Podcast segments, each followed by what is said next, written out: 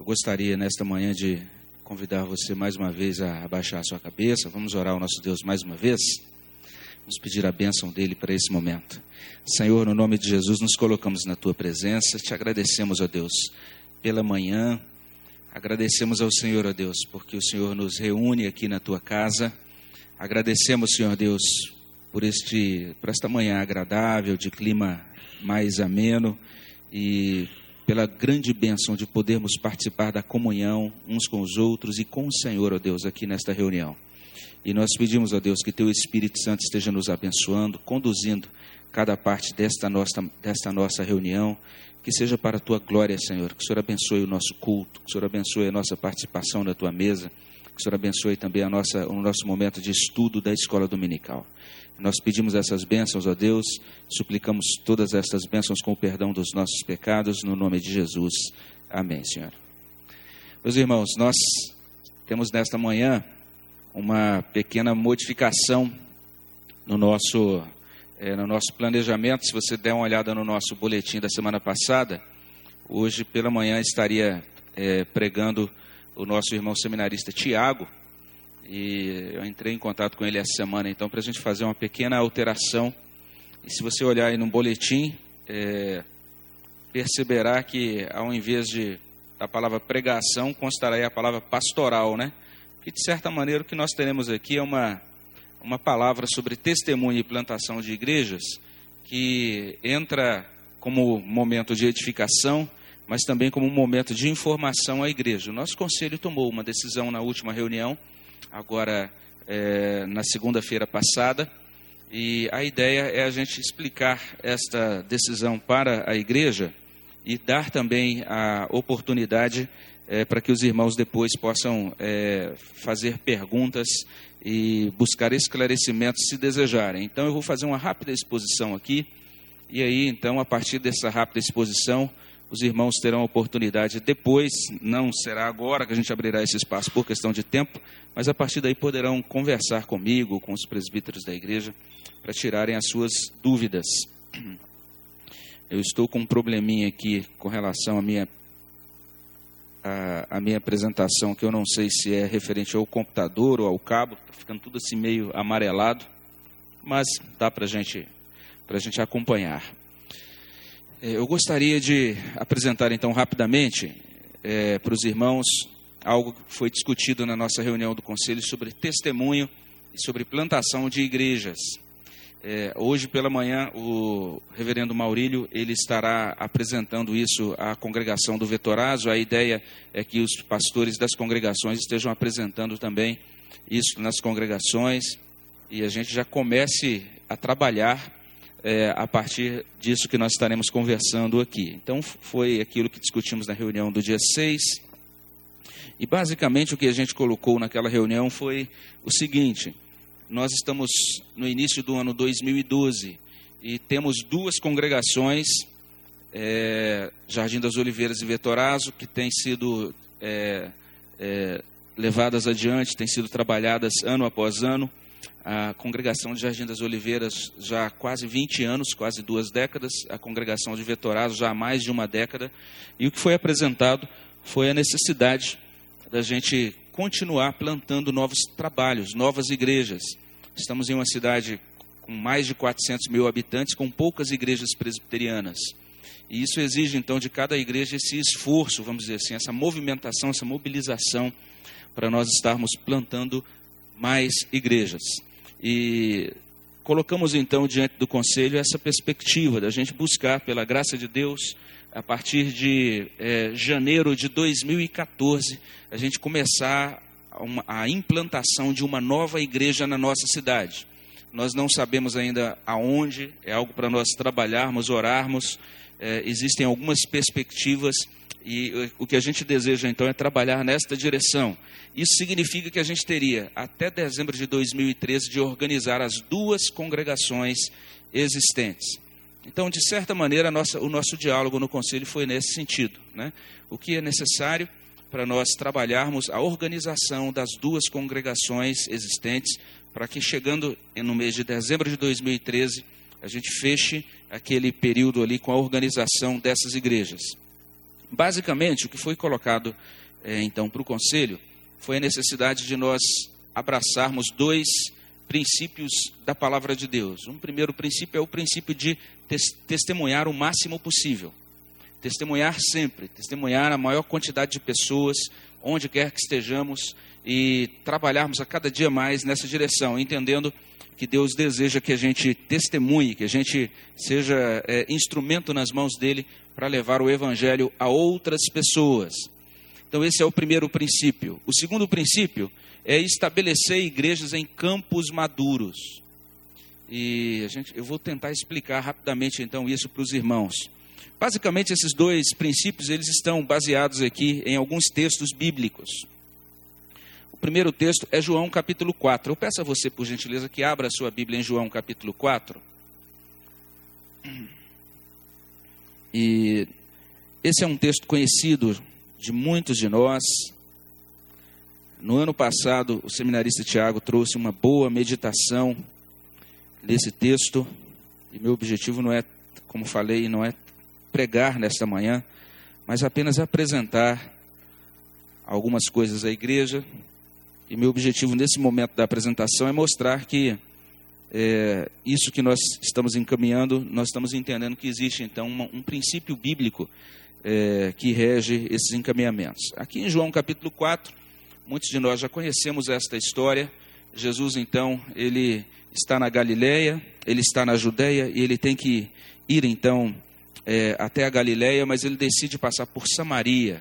Lá se encontra com uma mulher que havia ido ao poço para buscar água. Ele trava então um diálogo com aquela mulher. É, vários detalhes desse diálogo são muito preciosos para a nossa meditação, tanto no que diz respeito à doutrina da salvação, como também é, tem uma palavra de Jesus muito apropriada aqui com relação a culto, né, que a gente poderia é, aprender muita coisa valiosa aqui. Mas o que eu quero chamar a atenção é apenas assim dos irmãos para uma visão geral do capítulo.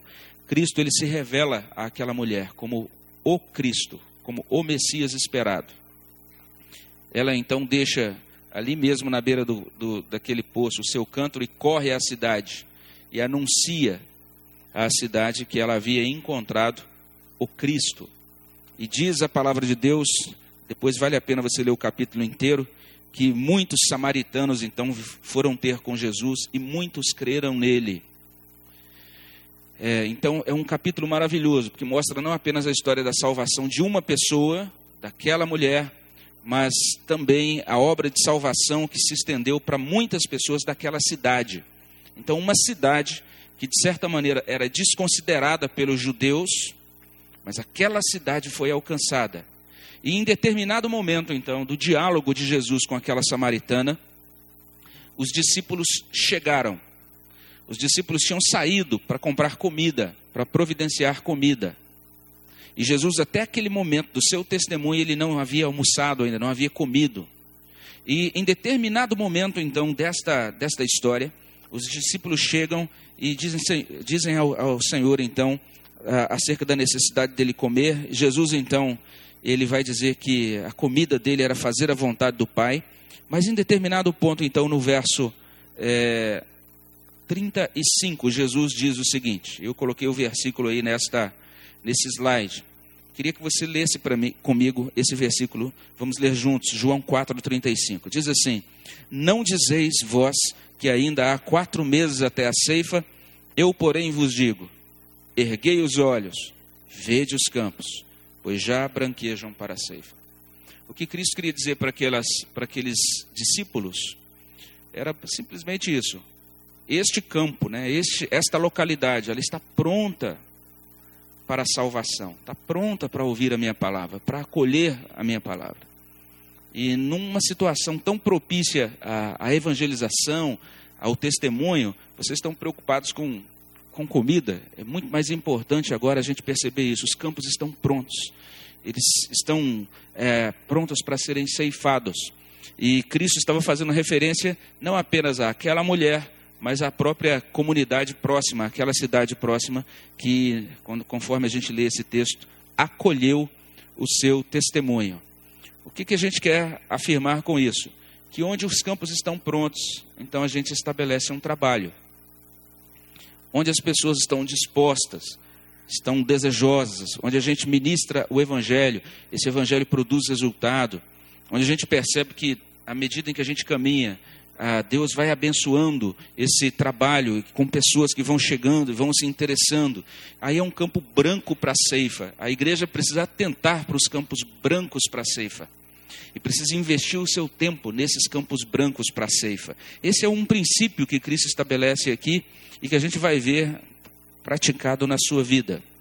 Em outra ocasião, Jesus é, ele reuniu alguns dos seus discípulos e outros que faziam parte da sua do círculo maior, né, dos seus seguidores. E a gente lê então lá em Lucas capítulo 10, e agora você é convidado a abrir a sua Bíblia em Lucas 10. E lá no versículo 1 a gente lê, lê o seguinte: Lucas capítulo 10, verso 1. A gente lê o seguinte: Depois disto, o Senhor designou outros setenta e os enviou de dois em dois, para que o precedessem em cada cidade e lugar aonde ele estava para ir. E a partir daí, então, Jesus vai dar algumas instruções a esses, a esses irmãos, a aqueles irmãos. É outro texto também precioso quando a gente pensa na obra missionária, na obra de evangelização, porque de certa maneira Cristo está dizendo que obra missionária nada mais é do que preceder a Ele mesmo. Cristo deseja chegar em alguns corações, chegar em algumas vidas. E ele então estabelece-nos como instrumentos para que nós o precedamos, para que nós estejamos indo adiante dele. Isso é interessante. Nós estamos chegando anunciando aquele que vem, que é aquele que, que muda as vidas, que muda os corações. E é isso que Cristo está, está, está fazendo aqui com esses é, 70 é, missionários, vamos dizer assim, que ele envia nesta ocasião. É um texto que fala muito, muita coisa preciosa sobre a dependência de Deus na realização do trabalho missionário. Muitas coisas também vale a pena a gente meditar em outra oportunidade aqui. Mas, como eu disse, não é uma pregação, a ideia é ir direto a um princípio muito específico. E Jesus ele dá instruções àqueles irmãos, dizendo que eles devem chegar então de casa em casa e devem chegar nas casas, nas casas saudando aqueles irmãos e ministrando a graça de Deus naqueles irmãos, na, naquelas casas. Mas ele diz assim, é, no verso 5: Ao entrardes numa casa, dizei antes de tudo: paz seja nesta casa. Se houver ali um filho da paz, repousará sobre ele a vossa paz. Se não houver, ela voltará, para, voltará sobre vós.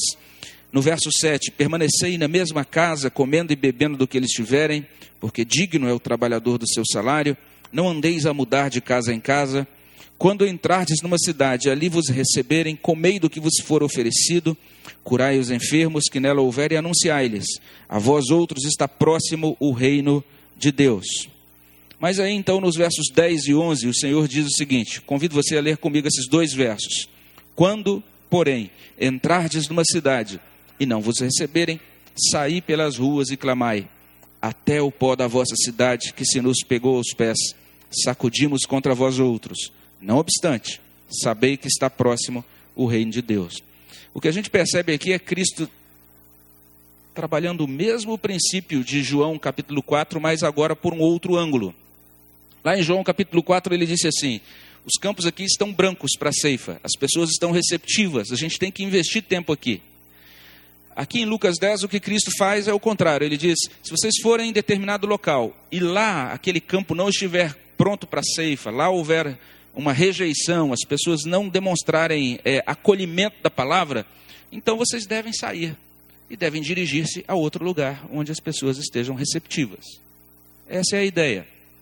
Uma ideia, então, de, de testemunhar sempre, mas estabelecer igrejas em campos que estejam brancos para ceifa. Um, um servo de Deus que praticou esse princípio foi o apóstolo Paulo. E eu convido você a depois ler é, o livro de Atos, aquelas partes é, onde a gente é, costuma dizer que estão as chamadas viagens missionárias de Paulo. Paulo fez três viagens que são chamadas de viagens missionárias. E é interessante quando a gente observa, principalmente na primeira e na segunda viagem, viagens missionárias, o modo como Paulo trabalhou, meus irmãos. Ele foi usado por Deus poderosamente para plantar igrejas em diversas localidades. Normalmente ele tinha um procedimento, ele chegava numa cidade e ele se dirigia à, à igreja, vamos dizer assim, daquela cidade, que era a sinagoga. Ele ia até a sinagoga e ali então ele prestava o seu testemunho, testemunhava de Jesus. E se ele era acolhido, ele continuava testemunhando por algum tempo. Quando a sinagoga o expulsava, Paulo então ele saía da sinagoga e se dirigia para testemunhar aos gentios. É assim que ele faz em diversas ocasiões. E basicamente parece que Paulo está compreendendo esse princípio. E aquele homem que viajou então por várias cidades, levando o evangelho, ele compreendeu isso muito bem. A gente pode ver um exemplo disso lá em Atos 13. Convido você a abrir agora a sua Bíblia em Atos 13. E observe bem o que está acontecendo aqui neste capítulo.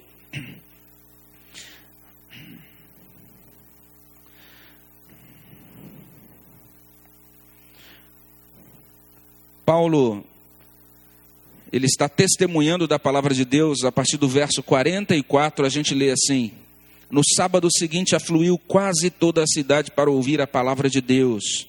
E no verso 45 a gente lê: Mas os judeus Vendo as multidões, tomaram-se de inveja e blasfemaram, contradiziam o que Paulo falava. E aí no verso 46 diz assim: convido você a ler comigo. Então Paulo e Barnabé, falando ousadamente, disseram: Cumpria que a vós outros, em primeiro lugar, fosse pregada a palavra de Deus. Mas, posto que a rejeitais e a vós mesmos vos julgais indignos da vida eterna, eis aí que nos volvemos para os gentios. Então Paulo ele compreendeu esse princípio. Aqueles aqueles corações estavam endurecidos, não estavam receptivos à palavra. E o que ele fez? Ele falou: "Vou me dirigir agora aos gentios". E ali então esta palavra terá acolhida. Se você der uma olhada no verso 48, olha só o que diz o verso 48 desse capítulo, meus irmãos. Diz assim: Os gentios, ouvindo isto, regozijavam-se e glorificavam a palavra do Senhor e creram todos os que haviam sido destinados para a vida eterna. E o verso 49, divulgava-se a palavra do Senhor por toda aquela região. E é isso que a gente entende acontecendo aqui no Novo Testamento. O evangelho sendo testemunhado a todos, ao máximo de pessoas possível. E onde esse evangelho vai sendo acolhido, onde os campos estão brancos, igrejas vão sendo estabelecidas. Onde há acolhimento, deve haver investimento. Onde há endurecimento, então a gente está entendendo. Deus, na sua providência, Deus, aquele que guia a obra missionária, ele está dizendo que não é aqui. Nós devemos então nos mover para outro lugar. Esta, esses são os princípios bíblicos. Pois bem, quando nós pensamos então nesses princípios de testemunhar o máximo possível a todos, sempre, e de plantar igrejas em campos prontos para colheita, maduros, nós estamos entendendo que isso tem um desdobramento para a sede, esse desdobramento já tem sido é, exposto, já tem sido explicado já há alguns meses. Nós aqui da Igreja Sede estamos sendo convocados a um novo momento da vida da igreja, é, no qual a gente esteja mais comprometido com o testemunho do Evangelho. A gente precisa muito se colocar nas mãos de Deus e pedir a Deus: Deus, me usa como um testemunha da tua palavra. Me usa, Senhor Deus, para que eu possa ser é, um evangelista, para que eu possa ganhar outras pessoas, para que, que por meio da minha vida, daquilo que eu falo, daquilo que eu, que eu vivo, outras pessoas sejam atraídas a Cristo. Esse é o convite, é o chamado geral para que todos nós é, desenvolvamos esta cultura evangelística. Onde houver oportunidade, no nosso dia a dia, na nossa semana, no nosso contato com os nossos vizinhos, parentes, nós de fato sermos luz do Senhor de fato nós sermos instrumentos nas mãos do Senhor, para que mais pessoas possam conhecer a Cristo. Ah, no nosso contato com os nossos parentes e amigos, convidá-los para participar da igreja, para comparecer aos nossos cultos, para ouvirem a palavra de Deus para que mais e mais pessoas estejam tendo a oportunidade de conhecer o Evangelho. Então, por meio de cultura evangelística, de uma mudança no nosso modo de caminhar no dia a dia e por meio de atividades, os departamentos esse ano estão mais envolvidos, realizando atividades nessa direção. Nós começamos já, esse, sábado, agora foi a terceira semana nós estamos realizando todos os sábados, das 16 às 18 horas, um trabalho evangelístico que na vizinhança, indo de casa em casa, divulgando a, a nossa igreja e também é, levando então esse testemunho do Senhor. Esses, essas são algumas implicações para a nossa sede. Mas há implicações para as congregações. Nós entendemos que as congregações precisam trabalhar para que, a partir de agora, elas caminhem na direção da organização. Para uma congregação organizar-se, irmãos, é importante que ela atinja aquilo que a gente chama de autossuficiência. Então é muito importante eu explicar isso, porque talvez você não seja membro da igreja há muitos anos, não entenda como funciona isso na nossa denominação, mas eu preciso então ajudar a explicar isso. O que é autossuficiência? Basicamente, a autossuficiência exige uma quantidade estável de membros, exige também é, uma estrutura estabelecida de liderança. É necessário que essa congregação tenha homens prontos para exercer o oficialato, para serem diáconos e para serem presbíteros da nova igreja. Na nossa igreja presbiteriana, ah, ela, ela na verdade precisa de presbíteros para funcionar. Os presbíteros são os líderes da igreja, são os condutores da igreja. Então, nesse sentido, é necessário liderança formada. É necessário também um voluntariado, um grupo de pessoas que já esteja trabalhando nos departamentos, nos ministérios da igreja. Então, os voluntários, um, as pessoas da igreja precisam conhecer como é que são os departamentos da igreja, precisam é, organizar esses departamentos, precisam estar trabalhando neles. E por último, autossuficiência significa ter os recursos financeiros para tocar a sua vida, para assumir as suas despesas, para cobrir as suas despesas. Para os irmãos terem uma ideia, isso significaria o seguinte: hoje, meus irmãos, o, se nós fôssemos é, organizar essas duas igrejas, seria necessário então que o Jardim das Oliveiras tivesse uma arrecadação de R$ 10.500 por mês. Essa é a despesa geral da congregação de Jardim das Oliveiras hoje, considerando todos os seus custos. O Vetorazo precisaria de uma arrecadação de dois, 12 mil reais. A, a, despesa do Vetorazo é um pouco maior porque eles pagam aluguel. Então essas seriam as, essas são as despesas gerais desses trabalhos. As arrecadações atuais, para os irmãos terem uma ideia, é, destas congregações. Deixa eu retornar aqui estão nesta base aqui. Jardim das Oliveiras hoje arrecada em torno de 2.800, então tem, teria que chegar a 10.500. E Vetorazo arrecada em torno de 3.500, teria que arrecadar em torno de 12 mil. Existe lá uma média né, de arrecadação por membro, significa que eles teriam que trabalhar bastante para que novos membros fossem agregados às congregações. Na congregação de Jardim das Oliveiras hoje nós temos 33 membros seria necessário para que eles uh, fossem organizados que eles chegassem a 205 membros. Observem bem o grande desafio. Na congregação de Vetorazo, nós temos, é, aliás, desculpem, Jardim das Oliveiras 36, e na congregação de Vetorazo 33, e com a média de arrecadação por membro, eles teriam que chegar lá em torno de 110 membros. Então é um grande desafio que está sendo colocado para as nossas congregações. Isso está sendo colocado aqui, explicado para que a gente possa orar pelas congregações, incentivar as congregações, dar sugestões, dar boas ideias para os nossos irmãos que estão, que estão à frente desse trabalho, para que Deus os abençoe e os ajude nessa caminhada de organização. O que está sendo proposto para as congregações é um trabalho, então, buscando a organização dessas congregações em dois anos e que exige, então, o foco em seis coisas.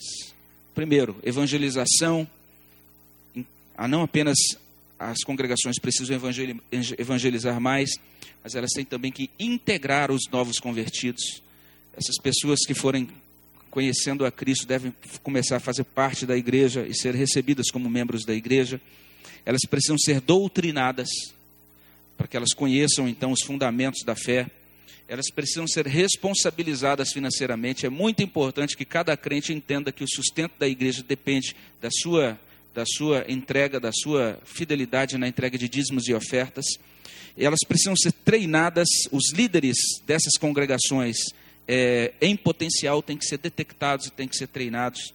e os, e os voluntários têm que ser motivados.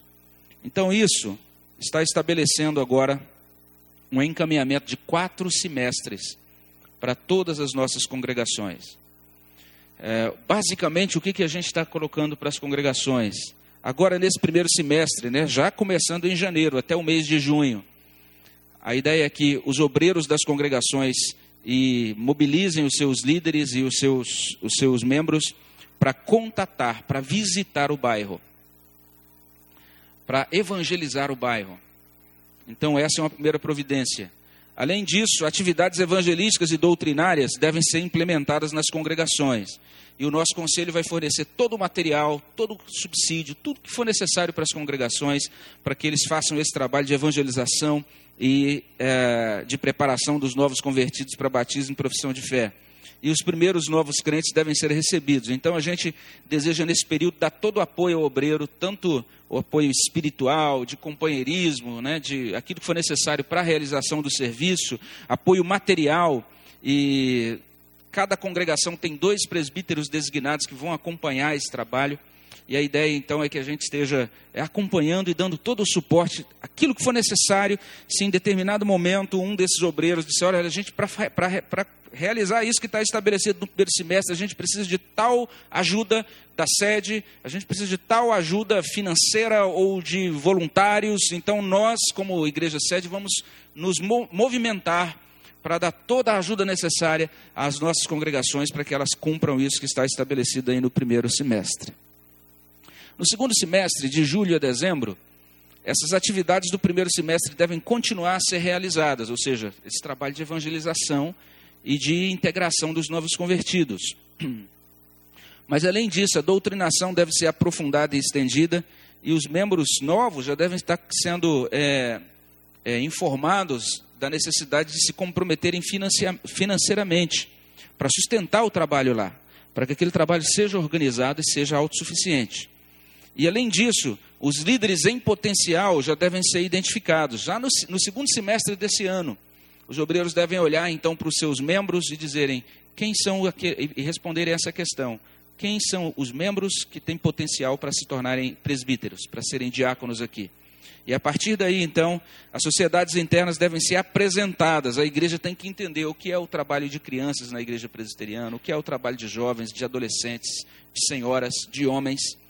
E o obreiro, então, em todo esse período, deve receber todo o apoio, ou seja, ele continua recebendo todo o suporte de companheirismo ministerial, material e também espiritual. No terceiro semestre, janeiro a junho de 2013, as atividades do primeiro e segundo semestre continuarão a ser realizadas, mas o que acontece? Aqueles líderes que foram identificados, eles já começarão a ser treinados. E a congregação, então, ela precisa já começar a treinar os seus líderes. E o conselho, então, vai fornecer o material, os obreiros necessários para o treinamento de novos líderes. As sociedades internas, então, devem ser criadas e federadas, devem ser ligadas ao trabalho do presbitério. E a arrecadação, então, deve ser fortalecida. E o obreiro continuará recebendo todo o apoio ministerial de companheirismo, de, de auxílio é, daquilo que for pertinente e necessário por parte do nosso conselho. E no quarto semestre, eh, semestre de julho a dezembro, as atividades dos semestres anteriores devem continuar sendo realizadas e a igreja então ela deve ser orientada quanto aos seus documentos confessionais e quanto ao manual presbiteriano, para que essa igreja entenda o que é, como é que funciona uma igreja presbiteriana. E o conselho vai fornecer o material necessário, o obreiro vai receber o apoio necessário e a, e a igreja deve ser organizada ou redefinida. E a gente vai explicar o que, que significa isso. O que a gente deseja, então, irmãos, é que em dezembro de 2013 as congregações cheguem ao ponto de organização. Então é muito importante que você ore pelas congregações. Você, isso aqui a gente vai colocar depois no boletim, os detalhes de cada semestre, para você entender assim, nesse semestre eu preciso orar pelas congregações, por nossas filhas né, espirituais, para que elas sejam bem-sucedidas nisso. Assim como pais né, oram por seus filhos para que eles sejam bem-sucedidos no alcance dos objetivos necessários ao seu crescimento, nós precisamos orar por nossas congregações para que elas alcancem isso que é necessário para o crescimento delas. Se chegarmos em 2013, em dezembro, e a gente perceber que essa congregação não conseguiu. Então, a gente vai trabalhar naquilo que a gente chama de redefinição. O que é essa redefinição? É a redefinição das congregações pode ser uma dessas três coisas. Pode ser, por exemplo, que a gente chegue à conclusão o seguinte: é, nós chegamos à conclusão que aqui no Jardim das Oliveiras ou no Vetorazo, é, o campo realmente não responde com todo esse investimento, com toda essa atividade, com toda essa movimentação, com toda a oração, nós estamos entendendo que o campo não é receptivo, mas nós entendemos que devemos manter esse trabalho. E vamos mantê-lo indefinidamente, mas sem perspectiva de organização no curto prazo. Pode ser que a gente chegue a essa conclusão. Pode ser que Deus nos dirija dizendo: nós devemos estabelecer, manter esse trabalho como um ponto de pregação, como um, um, um, local então de proclamação estratégico, a gente vai manter isso infinitamente. Pode ser. Ou pode ser também que a gente entenda o seguinte: o trabalho está indicando que a gente precisa mudá-lo de posição, reconfigurá-lo, alterá-lo.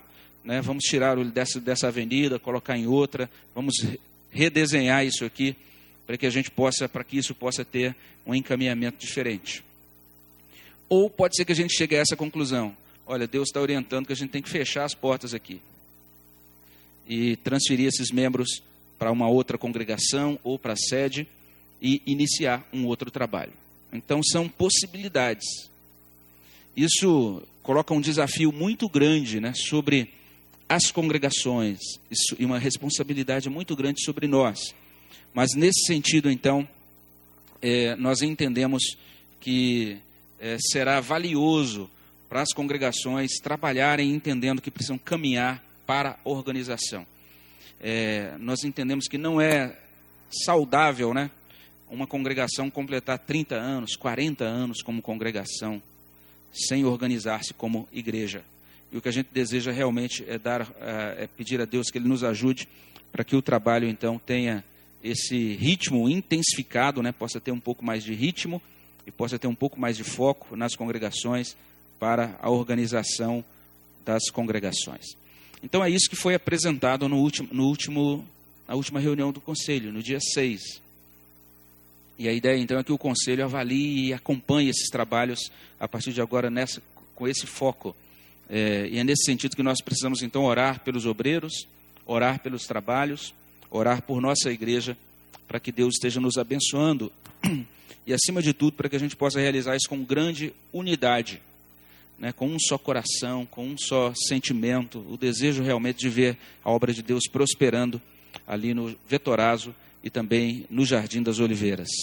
Uh, os irmãos que talvez nunca foram, não conhecem esses trabalhos, mesmo que você nunca tenha ido, né, fica aí essa, esse convite para que você ore, para que você interceda e, e, e para que você se lembre principalmente dos obreiros para que Deus dê sabedoria a eles, dê a eles estratégia, dê a eles orientação e para que o fruto, o resultado desse trabalho seja um resultado realmente abençoador, que nós possamos nos alegrar a, vendo a bênção de Deus sobre as nossas congregações e a organização daquelas igrejas. Amém, meus irmãos?